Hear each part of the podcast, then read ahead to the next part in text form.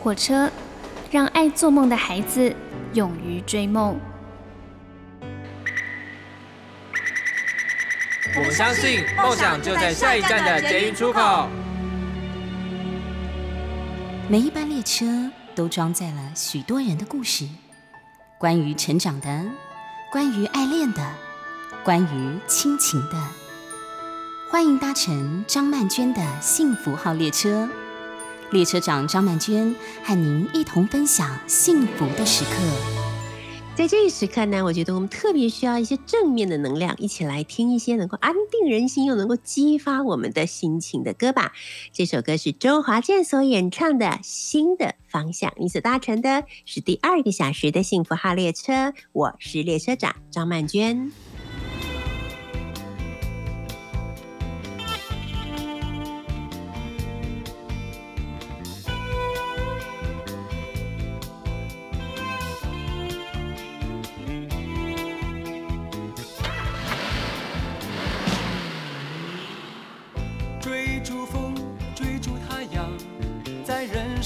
大道上，追逐我的理想，我的方向就在前方。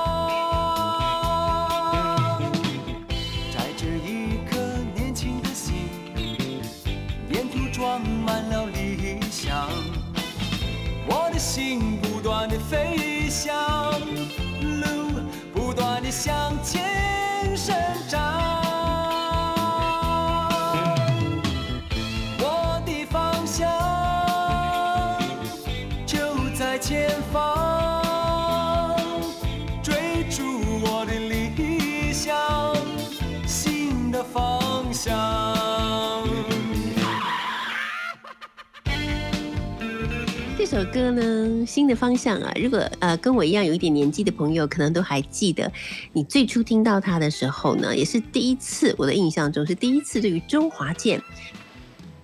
这个歌手呢，有了深刻的印象啊。那那时候呢，他是搭配了一个汽车的广告啊，一台汽车呢就在公路上，在在那个山林之间呢，不断的疾驰向前，阳光啊、树影啊投射在那个车子上面，然后我们搭配着听周华健的《新的方向》这首歌。那时候真的就觉得说，哇，有一天我如果能够有开着这样子一台车，想去哪里就去哪里，那就是一个非常幸福的感觉了，那就是我的心之所向了。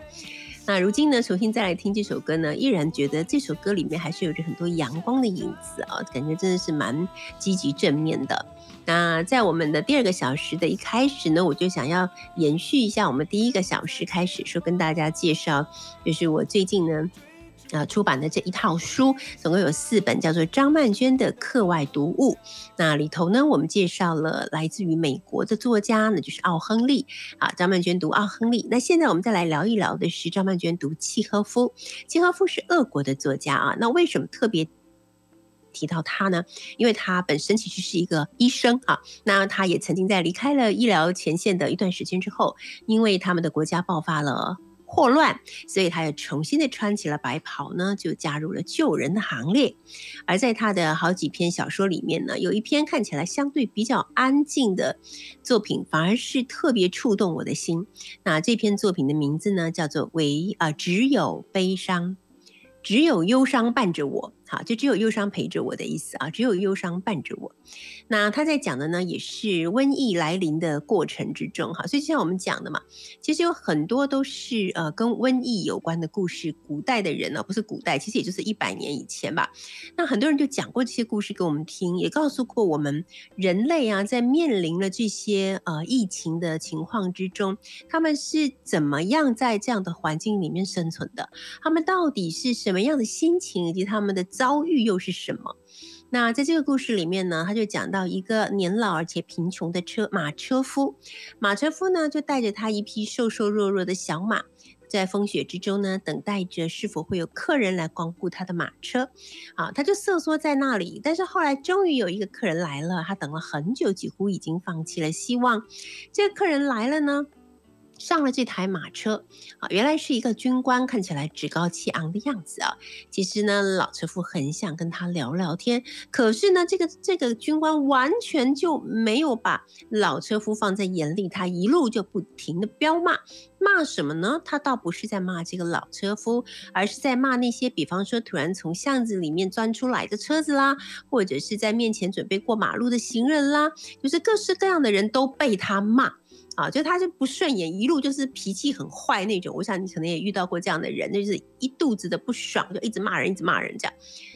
那那个骂人的声音就不断的响在老车夫的耳边，让他觉得好烦躁，也很挫折，也很沮丧。啊，那他其实只是想要跟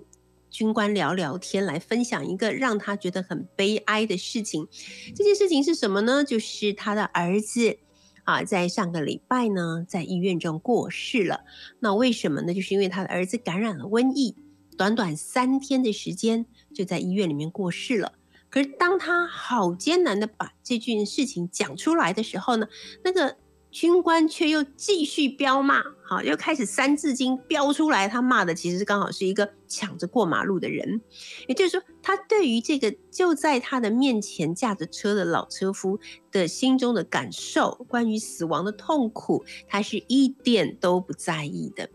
好不容易，这个军官下了车，后来又上来了三个年轻的混混。啊，这三个人一上车呢，就喝了酒，然后互相调笑，然后开始笑老车夫，笑他那一顶破旧的帽子，笑他的马要死不活，笑他的车的速度就像乌龟爬的一样慢。老车夫一切都忍耐了，因为他就是很缺乏有人跟他说说话，他只想要告诉这三个混混关于他的儿子的事情。好不容易，他终于找到了这三个人聊天的时候的一个空档，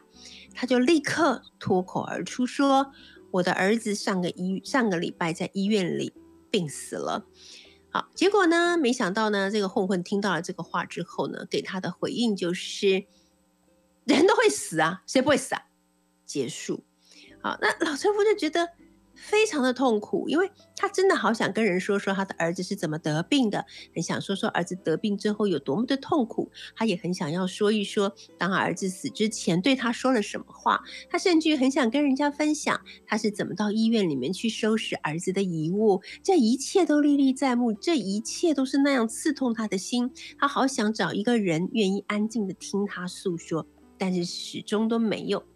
所以这个故事的最后呢，就是他终于呢，在忙碌的一整天之后，当他把他的马带去吃，呃，那个饲料的时候，他才终于有机会站在马的面前。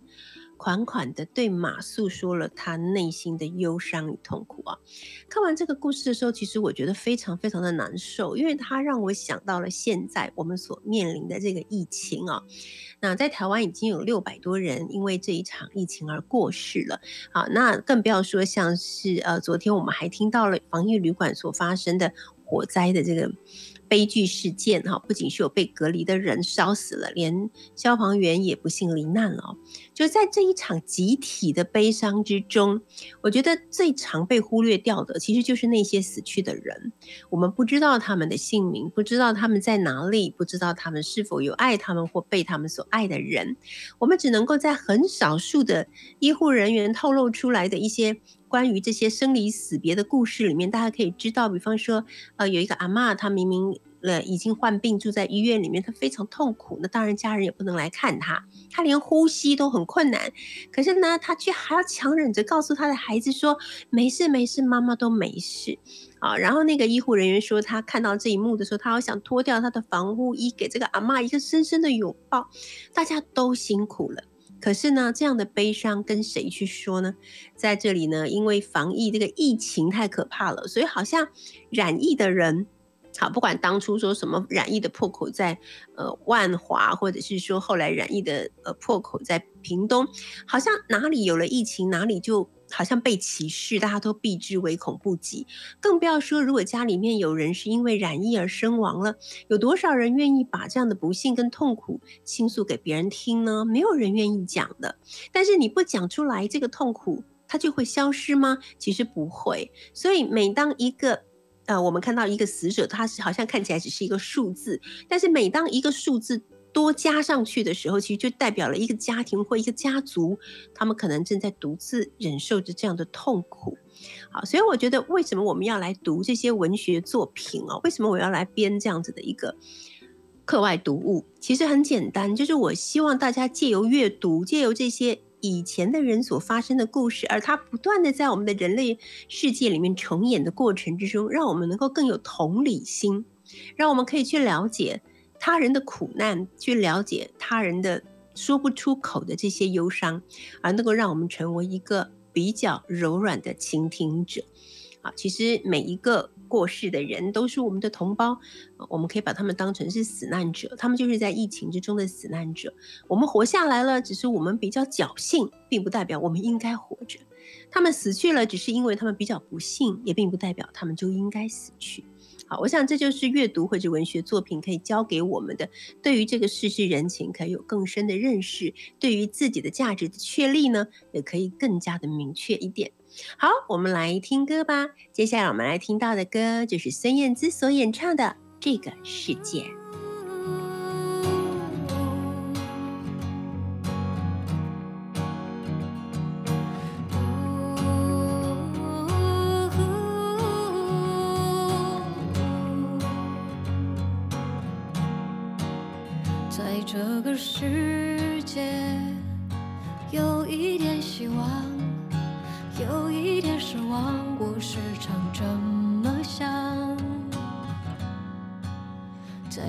何时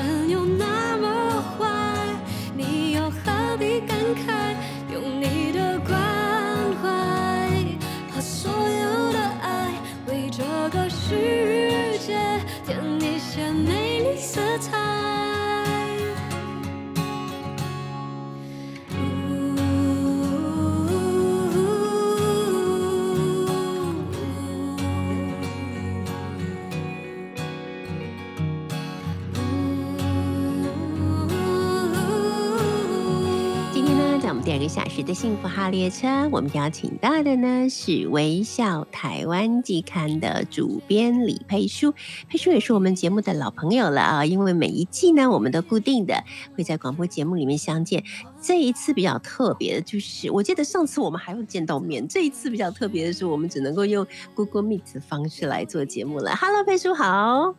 Hello，曼君老师好，各位听众朋友大家好。对，我记得每一次啊，以前佩叔每次来到我们幸福号列车的现场的时候，我总是说：“哇，你最近又跑去哪里了？晒得黑黑亮亮的，好漂亮。”最近真的没比较白，对，最近真的变白了，我好像没有见过你这么白。现在不能到处跑了，不过我们还是很感谢，呃，因为我们的。微笑台湾还季刊还是如期啊，在夏天的时候就出刊了啊。那这一次呢，特别比较特别的就是，这已经是我们呃二十周年了。我们的微笑台湾已经二十周年了。那这个二十周年回顾以来，其实台湾的社会真的发生了很多的变化啊。比方说啊，从二十年前开始有了周休二日了，对不对？啊，然后大家对于或者说，我觉得大家对于我们自己所生长的这一块土地台湾。有了更多的认同，更多的了解，而且愿意投入更多的心力啊，去经营它。先来说说这个二十周年的呃微笑台湾这个季刊对你的意义是什么？二十年前你还是个小孩呢，是不是？二十年前我好像还在念大学啊，真的。对，但是我我我因为做这一刊，我就开始回顾二十年前，我觉得真的很有意思哎。因为当初就像觉老师讲，我没有二周休二日，那个时候才刚开始周休二日。对啊。然后我记得那时候其实是第一次的政党轮替，是。所以其实民间有一波移民潮，因为那个时候也正是企业要西进大陆一个很重要、很快速的一个年代，所以在外面的人常常都每一天醒来都不知道自己在哪个国家、哪个城市。对。可是留在台湾本地的人又会很惶惶不安，他们会觉得说，我是不是会被？这一波浪潮给淹没，那我是不是可以在这边安居乐业？所以这也是微笑台湾二十年前为什么会呃做这个活动。当初是三一九乡向前行，然后就是大家一起盖章嘛。是对，那时候《天下杂志》我们的发行人就是很希望说，透过这个活动，我们可以了解真正台湾地方到底有什么美好的景物啊、人物跟产物。那我觉得刚好带起了这一波我们所谓的国内旅行的风潮。嗯，对，那我觉得累积了这二十年，我我观察到一件事，我觉得过去其实台湾人相对是比较没有自信的，包括其实现在老一代呃老一辈的都是这样想，他会觉得说啊，我做的工作啊黑啊摩萨，就是这个也没有什么，嗯嗯。对，然后会觉得说啊，我们这边就是比较偏僻，但是其实如果问年轻人，他们如果在外面晃过一圈，再回去家乡的时候，他们反而会看到一些比较不一样的东西，然后也知道说自己家乡的价值。那知道自己是是谁之后，我们常常在说，知道自己是谁，未来才知道往哪里走。所以我觉得在这个疫情的当下，我也很开心，我们这一期用了岛屿自信。我很希望说，带给我们用了二十二个地方，就二十二个县市，找了二十二个人物的故事，希望这些温暖的故事可以带给大家勇敢前行的力量。对我还很清楚的记得当年那个三一九乡镇，大家去盖章、去集章的时候的那种热情。对现在是不是已经不止三一九啦？对，现在是三六八乡镇，不是国土变大，是那个整整个县市改制。没错，没错。好，那其实岛屿自信三六八让地方发光的人，你们也是很险哦。我说的危险的险哦，因为五月中旬其实就已经开始进入这个呃第三期了防疫了嘛哦。对对，那那你们如果像以前，你们根本就是时间上都卡得很紧啊，对不对？嗯啊，可是，在防疫之后，你们竟然还能够如期的啊把这个刊物出来，我就觉得很厉害哎、老天保佑哎、因为其实嗯防疫的那，就是已经要三级警戒的时候，我们刚刚好最后一个题目完成了采访跟拍摄。哦对，然后等于说我们所有人都可以在家做后置，可能是编稿啊，然后排版的其他的后续的动作。嗯，嗯，了解。好，我有特别读了你写的那个让地方发光的人的这个应该叫做什么呃看看头语吧？啊、嗯啊，里面有谈到这二十年来的台湾的一些改变啊，然后你你们也有特别提到一些呃一些人，就是地方上的这些人发光的人，他们所说出来的话啊，比方说回乡是一种选择，并不伟大，唯有爱。自己的家还是真的啊，或者是希望世界看见你，就必须让自己先看见自己，等等，我觉得真的都很激励人心呢。所以你们这样一路走下来，会真的觉得一个地方哈，不管是我们台湾这个岛屿，或者是这些乡镇里面，其实最感动人心的还是人，对不对？对，真的没有错。因为而且我会发现说，会让故乡发光的，永远都是那些回乡的人。然后包括我记得有一个年轻人让我很感动，嗯是马祖的蔡佩媛。这个女生呢，就是真的是一个年轻的美眉，她长得很漂亮，然后她真的是从小就在马祖长大，然后她现在是一位设计师。是她对于颜色非常的敏感，然后她也重新帮马祖设计了门牌，然后是用嗯烧制、陶土烧制一块一块的，然后非常的漂亮，也很很现代感，但是又保有嗯那种离岛的味道。那他就跟我们讲说，他觉得不是他回乡有多么了不起，他觉得是这个家乡给了他舞台。今天如果他是在大台北的话，其实不知道奋斗多少年，别人才会看到他。但是反而是因为他回到家乡那个地方，可能对我们来讲，对外面的人来讲是偏乡，是遥远。但是他反而就是为回乡的人铺好了一个舞台，你站回去，然后你愿意用心，你就可以被看到。嗯，了解。好，那我既然讲到呃离岛哈，嗯那我们就从离岛开始讲好了好啊。啊，呃，澎湖，其实以前澎湖是一个我非常喜欢，而且常常一到夏天就特别想念的地方。哎，就呃觉得澎湖的整个风景或者是人情啊，都很特别，就跟台湾都不太一样。可是它又距离台湾这么近，但是我也好多年没有去澎湖了，不知道现在的澎湖看起来是什么样子呢？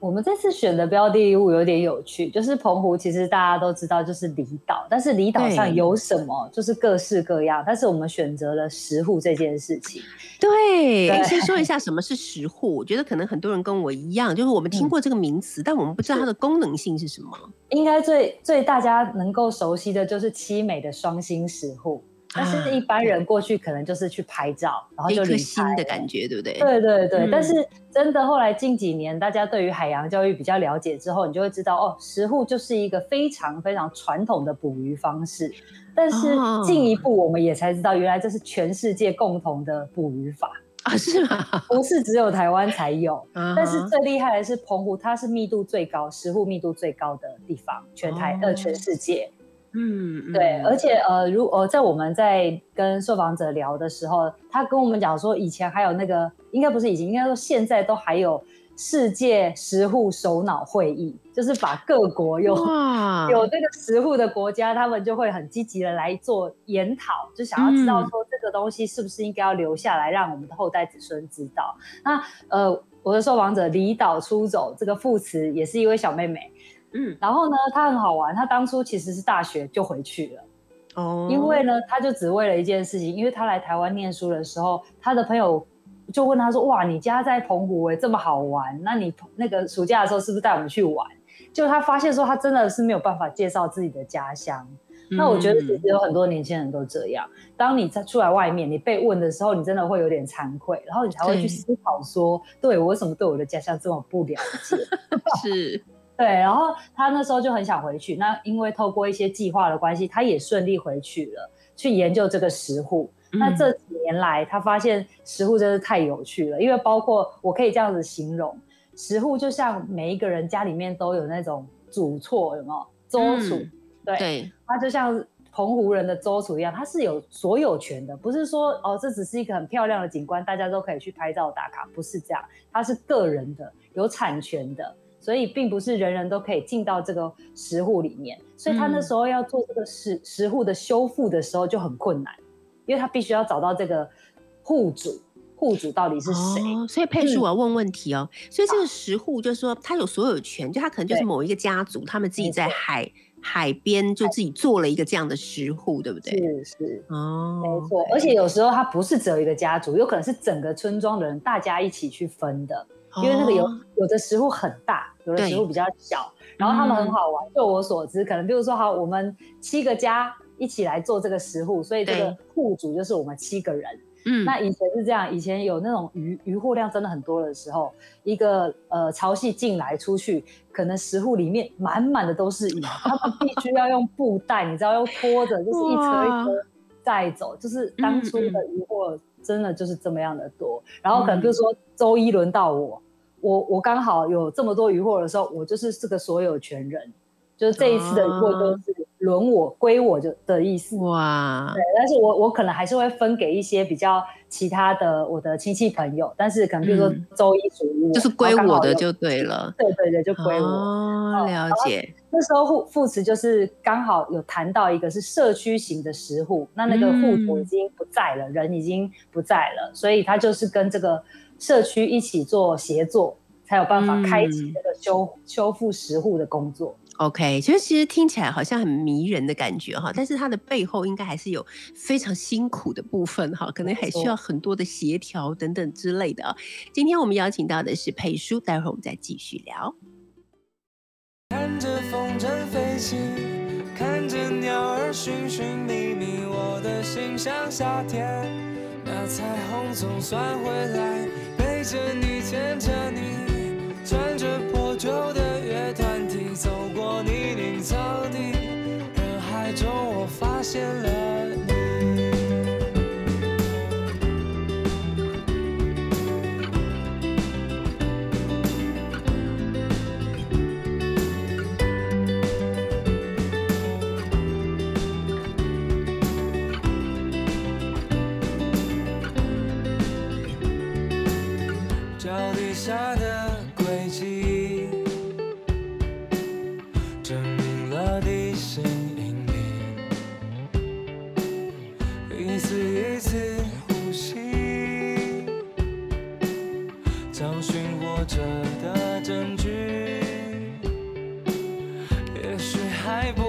决定。那么就试着让你开心，想一起活在这首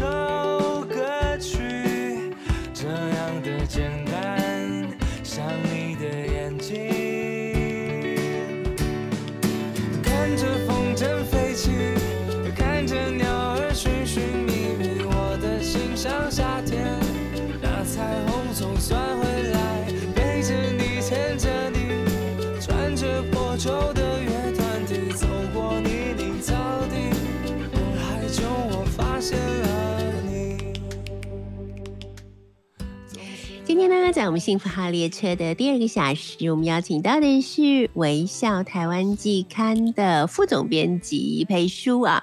裴叔呢，其实每一个季节都会来到我们的幸福号列车，久而久之已经变成老朋友了。今天呢，我们要来介绍的是二零二一年夏季号的微笑台湾。那我们呢，要让大家看看到底怎么样能够建立起我们的岛屿自信，让地方发光的人又有哪些人呢？他们的故事又有多么的特别呢？好，我们刚刚讲完了这个在澎湖啊，呃，修复并且记录石户的两个年轻人，他们其实都还蛮年轻，他们是九零后的，对不对？还蛮年轻的人啊。对，真的。那接下来呢，我们要来聊聊一个，我觉得可能是去嘉义旅行过的人，大概都不会错过的一个美食啊，就是林聪明砂锅鱼头。我记得那时候我要去嘉义的时候，也是很多朋友都跟我说。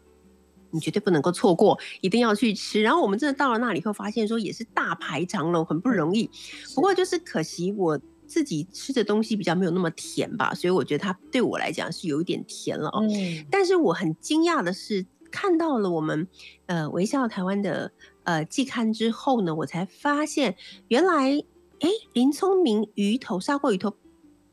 不只是鱼头而已，它竟然跟我们的台文啊台语的文学或者台文的传承，哎，竟然有一个很微妙的缘分，或者是说一个牵系，对不对？是。我觉得呃那时候我在采访佳慧的时候，我对她印象最深刻的就是她其实就是第算是第三代吧。对对，第三代接班了。然后他那时候跟我讲的印让我印象深刻的就是他在讲说他要买一个推车，嗯，就只是要收碗盘，因为你知道人客人越来越多，对，他要是收碗盘，他如果只是哦叠一叠再拿去的话，阿姨可能要跑很多趟，嗯，所以他就想说，那不然我买几个推车放在店里，阿姨就可以把它拉过来，然后收，这样子效率比较好。然后他那时候定了好，比如说六台推车好了，到店里的时候。爸爸妈妈就开始念，他说：“啊，你别别这别冲啊，我我老用啊。”然后叭叭叭就是开始反对，他就觉得说，呃，老人家都会觉得这样，我们就照原本的就好了，为什么还要再去增加不必要的麻烦？对，跟改变。所以呢，那时候当然他们就是整个接班的过程，通常都会跟上一代有很多的争执。可是这个争执如果没有得到解决的话，其实是没有没有办法往前走的。所以我觉得佳慧她也很聪明，她开始会知道怎么样跟父母亲相处跟沟通，所以她就跟我们讲说她怎么办呢？她就呢买机票，买两张机票，嗯，送爸爸妈妈出去玩。然后呢，就在他们出去玩的时候，他就。大概他想要做的事情，他都已经处理好，全部弄好了。对，然后等到爸爸妈妈妈回来，好看到推车了，都已经用了，他能怎么办？然后你知道那时候刚回来，心情也好，买了很多那个伴手礼，然后有很多美好的回忆，他就啊想说算了算了。对，这这其实让我感触也很深呢，因为其实台湾现在越来越多这样做接班的人，他们要学习怎么样跟上一代的相处，然后。呃，要借力使力，因为其实上一代有太多值得我们学习的地方了。是，但是如何用我们自己身上也学，呃，也也得到了一些东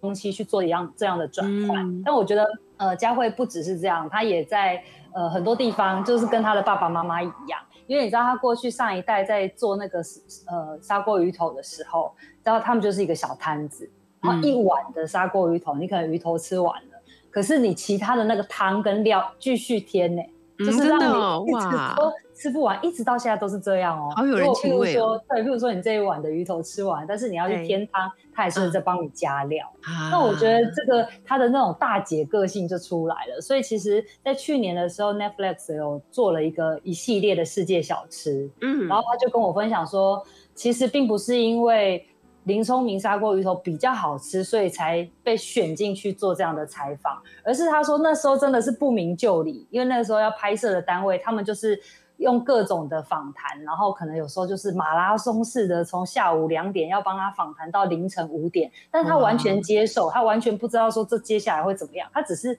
很热心的去回答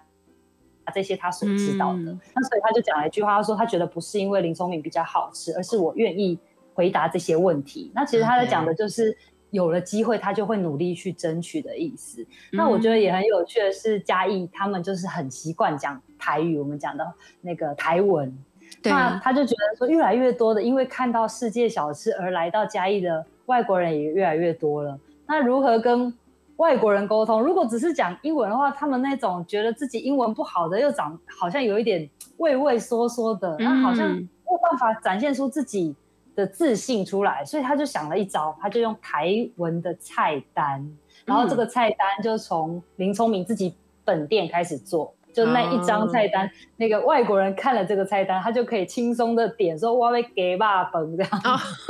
他是用罗马拼音的方式吗？对对对，哦，了解，嗯是这样子的去翻译我们所谓的台湾菜单。那今年又更棒了，他加入了他附近的街区一起来做这个台湾的菜单，所以未来、呃我们疫情过去了，然后整个能够回到我们一开始这个旅行的风潮的时候，我觉得这个台湾菜单会变成嘉义一个很重要的一个特色。对，然后它也是可以打开我们台湾跟呃外国人、外国人到台湾来的人之间的一个隔阂啊，让他们觉得呃在台湾好像有被体贴到，他们可以用他们认识的这些拼音的方式，就可以融入于台湾人的生活，对不对？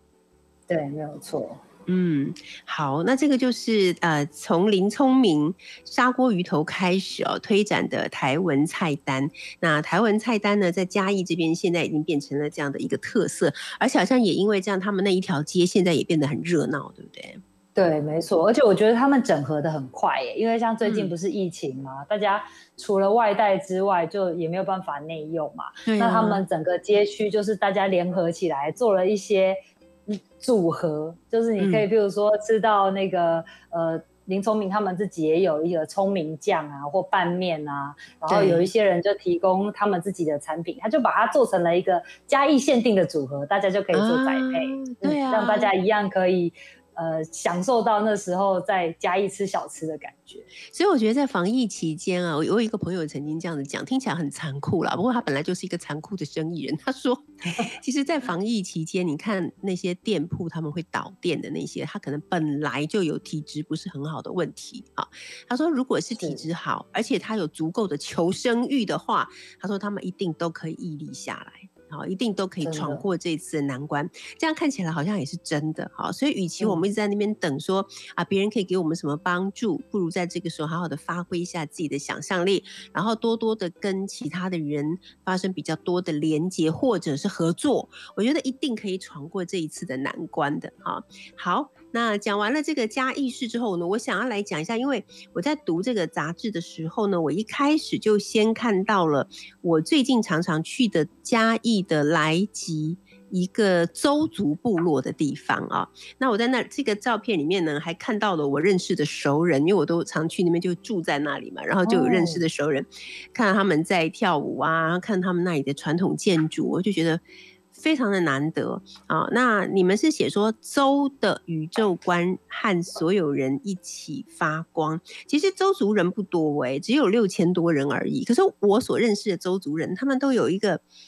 非常积极的想要让他们周族的很多传统跟文化能够跟外来的人呃产生一个彼此了解的这种，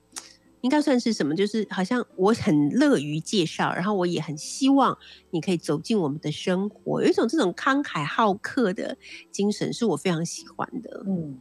我们那时候就是真的对于这个所谓周的宇宙感。宇宙观感到非常的感动，因为他其实他呃头目，我们那时候采访的是汪义福头目，嗯嗯，然后他那时候就跟我们讲说，手是长在嘴巴前面，然后他想要让自身成为传承的这个载体。对，呃，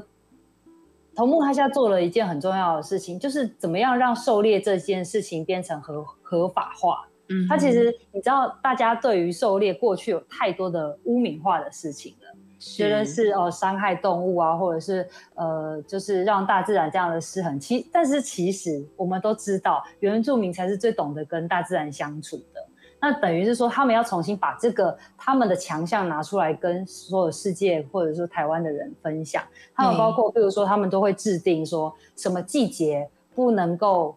打猎的时候不能够打那个母的。或者是说小的，他们其实都有一定的这样子的一个自然的规则在里面，而且这都是最一开始祖先传承给他们的，嗯所以他们就是把这个拿出来，然后也跟林务局做了很好的互动，所以他们是这样子彼此信任的方式去推动这个狩猎的协会。对，好，我们先来听这首歌，这是丁丁与西西所演唱的《小人物的冒险》。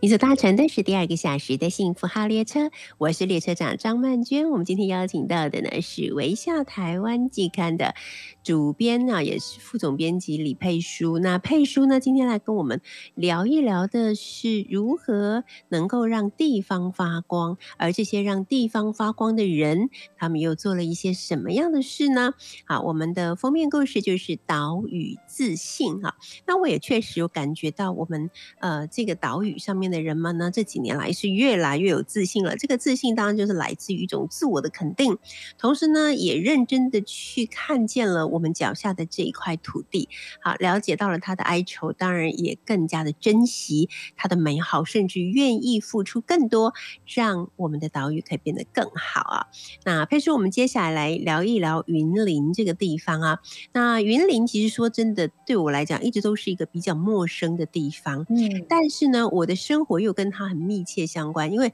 云林其实是出呃酱油很有名的，对不对？对对，没错。嗯，那自从开始认真料理以后，我就发现哇，酱油还真是博大精深啊！哦，真的。然后呢，我们那时候因为其实刚刚讲到酱油，西油嗯西罗的酱油厂就真的很多，但是我们这次选择的呢，就是这个玉鼎新酱油。那我们为什么选择它？是觉得它 这两个兄弟兄弟真的很特别。我第一次认识他们酱油的时候，是一支叫做米米粒酱油，它其实是一瓶酱油膏，但是吃得到米的那个颗粒，就是有点类似我们稀饭的那种颗粒，哦它就是用用米粒的那个哦。淀粉去取代那个酱油格格呃酱油膏格格的那个感觉，嗯我觉得哎、嗯这个好棒，可以吃到原食物。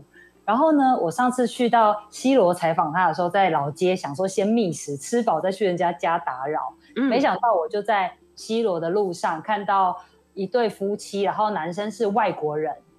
然后他们就特别就是手上就拎着玉鼎新的酱酱，哇，我就哇，真的也不错哎，就是连外国人都知道。嗯。那我们那时候去拜访的时候，我觉得这这一对兄弟也非常的特别，是哥哥其实是先回去的，但是你知道，如果只有一个人回去的话，常常会很很容易遭到挫折，因为嗯包括刚刚我们提到的跟上一代的相处，还有自己一个人真的很孤单。对不管你要做什么事情，是没有任何帮手，也没有人没有人可以商量，对不对？对对对，嗯所以其实他好几进好几出。那一开始爸爸也会觉得说，哦，你明明就是家里面的长子，然后你都不好好回来帮忙，但他其实嗯心里面有很多挣扎。这真的不是我们一般人可以了解的，因为家里面有家业这件事情，其实他们从小其实很排斥，但是长大之后其实是舍不得哎、没有办法眼睁睁看他说哦，爸爸要是老了退休了那就结束，不可能，他们会觉得说我有这个责任要扛起来。但是嗯那么年轻就回去扛，好像也不是说他可以这么甘愿的。他觉得他应该要出去闯一闯，所以哥哥呢就先去呃澳洲打工度假了一阵子，然后嗯也学了很多多跟料理相关的，所以这也是他后来用料理飞雀餐桌来去推广他们家酱油，而且是黑豆酱油一个很重要的一个契机。那什么叫做飞雀餐桌？飞雀餐桌就是 future，、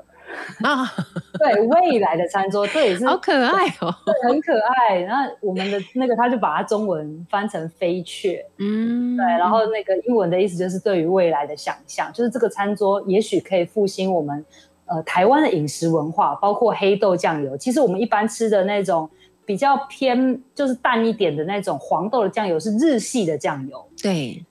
黑豆酱油只有台湾才有。是哈，而且黑豆酱油嗯呃黑豆曾经快要消失了，这样子的杂粮居然在台湾差点消失，这是因为近几年大家使用的比较高，也它呃比较推崇这个黑豆酱油的价值，所以黑豆也慢慢的复苏，有很多的小农在种，所以包、嗯呃等到弟弟退呃。呃，就是退伍之后，他就跟哥哥讲说啊，你可以回来了，我们两个可以一起回去做一些什么了。然后，而且我们的专长又不一样，我们可以已经一定可以把家里面这个品牌做得很好。所以那时候两个兄弟才开始一起回去。那哥哥就是用这样的餐桌的方式来去做推广，那弟弟就真的是制酱师，他啊而且他自己很喜欢文字跟照片，所以他制酱的时候，他就一直不断的在去发想说他要怎么样拍摄，或者说怎么样去写他，像是情书一般写诗的方式。他曾经还帮他们家的那个酱油办摄影展呢、啊，真的哦，真的我看他们写在那个酿造酱油的那个叫做坛吧，是不是啊？就是对对那种瓮坛瓮，对瓮上面的字也很可爱，上面写的是“小黑豆我爱你”，还要画一颗心呢。对，我觉得他们这个职人真的不是我们想象的那样，就是他们真是用心去爱他的黑豆。他就嗯常常跟我开玩笑，他就说以前他爸爸回家的第一件事不是去看他的太太跟孩子，他是先去看黑豆酱油。那我看他现在应该也一样，应该是这样子，没错是啊。然后他们也会取一些我觉得好漂亮的名字哦，比方嗯说，诶，浊水琥珀，浊水就是浊水溪嘛，对不对？因为他们西罗就是在浊水溪旁旁边，就是就是经过，然后他们觉得说酱油真的就是很在地的风味。嗯它不是说嗯原料制出来一样就就每一家都一样，并没有，就是它还是跟风土啊，然后酿制的条件跟每一家自己的安排有关。所以我觉得嗯想要知道每个地方的风土味的话，酱油真的是一个很好的切入点。对，那其实他们在这个酿造的酱油的或者改良的这个过程之中，有没有碰到过什么样子的困难或挫折？会想说啊，那算了，不要做了这样子呢？我觉得他困难是一定有，但是嗯真的是我们讲说兄弟齐心、哎、这个那个力道真的不太一样。嗯反正有困难，他们就改变，就是转个弯。但是因为两个人的擅长也不一样，所以我觉得在这个困困难之后，他们往不断的这样往前进。包括你知道，他们最近要推出一个叫做岛国纯酿的酱油的一个算是礼盒吧。然后这个岛国纯酿里面会有五支酱油，他找了台湾，譬如说像彰化，然后包括像台中或者是呃云林的不同间的手工的酱油厂。嗯来去做不同支的黑豆酱油，要推出给大家。哦，所以它不是只有他们家的，对不对？它是有连接了其他的传统的酿造酱油的地方，大家一起做这个东西。没错，他想要就像刚刚范君老师讲的，酱油真的是博大精深，光酿 酿造就是一门哲哲学加学问。对呀、嗯没错。因为我以前常常是去日本的时候，特别感觉到他们的酱油的口味都很不一样。举个最简单的例子来说好了，他们的酱油烧，他们不是有很多酱油烧的料理嘛？啊，比方说鱼的酱油烧，他们的酱油烧的酱油跟他们吃那个呃生鱼片的酱油就味口味就是完全不一样。嗯那我我就发现说，像他们吃生鱼片的呃酱油呢，它可能会味道比较淡一点，然后比较偏甜一点，就是它绝对不会去掩盖住那些生食本身的味道。好对，所以我吃过那个以后，我再回来，有时候在台湾，在某一些店，它可能不是那么讲究，他就随便拿一个什么酱油给你，让你去蘸咸的酱油，让你去蘸那个生鱼片吃。我每次吃了都很想发火哎、我都会觉得说，你这个生鱼片本身是好的，你怎么给我一个这样子乱七八糟的酱油，我就会生气耶、真的就是选酱油很重要，不是一罐用到底。啊对，真的绝对不是一贯用到对底。对对，像我们家厨房现在就五六种不同的口味的酱油，但是我都还觉得说，有的时候还是会认为呃不够，其实还不够，可能应该要增添更多不同的口味。我很很好奇，想要知道你介绍的这一家酱油，它应该都不会出现在一些大卖场里面，对不对？卖场里面应该都不会有，对不对？哦，对，现在目前好像大的通路还没有，就是一些比较小型，然后理念相同的通路的话，可以找得到，然后或者是到他们的网站订购。但是像刚刚，嗯，对，刚刚老师有提到说酿造的这件事情，我也是这次我才知道，他说有分成干式，就是完全只用盐巴跟黑豆下去酿，然后就可以酿出酱油来哦。呃，对对，它就会慢慢的有哦一些汁跑出来，然后你知道他们看酱油发酵的好不好，是敲缸哦，听声音就知道。对，那个他的父亲就在那边敲给我听，我真的听了有听没有懂，但是我觉得哇，这真的就是直人。嗯然后另外一个就是是有水的，加水的那个味道就是跟干式的很不同。然后有一个东西就叫拌水，就是比较像是调和的，它嗯兼具了干式跟水的，呃，就是湿式的一个比较综合的味道。那像玉鼎新，它可能就是这样子的，比较是拌水的方式做调和的，就等于是取两边的优点。嗯，嗯对，所以我觉得很多事情你不知道就不知道了，你要是知道了以后，你才会发现你知道的还真少，有没有？知道的太少了。我还记得以前在我很小的时候，现在说起来大概也都是五十年以前的事了吧，靠近公馆。的旁边还没有到公馆，靠近那个师大附中那里，曾经有一个还蛮大的酱油酿造的工厂、欸，然后每次我们搭公车经过那里，就会看到很多那个瓮，就是酿酱油的瓮，黑黑的颜色有没有哈？就是一瓮一瓮的排在那里，然后他们头上都有一个好像斗笠一样的盖子盖住它，有没有？对因为对，远远的看，就会觉得好像有一群那个小矮人，然后戴着那个 斗笠在那里。那那个景象一直都留给我很深刻的印象哈。后来当然就是因为都市发展的关系，不可能在那里还有一个这么大的酱油的酿造的工厂。也或许是因为大家都习惯了吃那种大品牌的酱油，所以慢慢的这些自己私酿酱油的这种，这个应该叫做什么呢？就是。独立的 独立的酱油酿造园就慢慢的消失哦。那因为这次我看到了呃微笑台湾，你勾起了我的很多回忆，然后我也在想说，嗯，真的可以开始啊。像现在很多人不是喜欢品酒，对不对？对品酒，嗯，其实我觉得应该可以开始来品品酱油了，对不对？好那，今天非常谢谢佩叔为我们带来这么精彩的内容，我们期待下一个季节我们可以面对面一起来做节目，好不好？谢谢，一定要再见谢面。谢，真的感谢。好，我们先来听到这是五月天所演唱的《公狼》，就是很多时候有一些看起来傻傻的人，他们才能够做了不起的事。感谢你搭乘两个小时的幸福号列车，我们下礼拜见。西东，亲像船无共，我愿做人，敢翘人旁，甘愿来做憨人。我毋是头脑空空，我毋是一只米虫人啊人，一世人要安怎欢喜，要春何秋冬。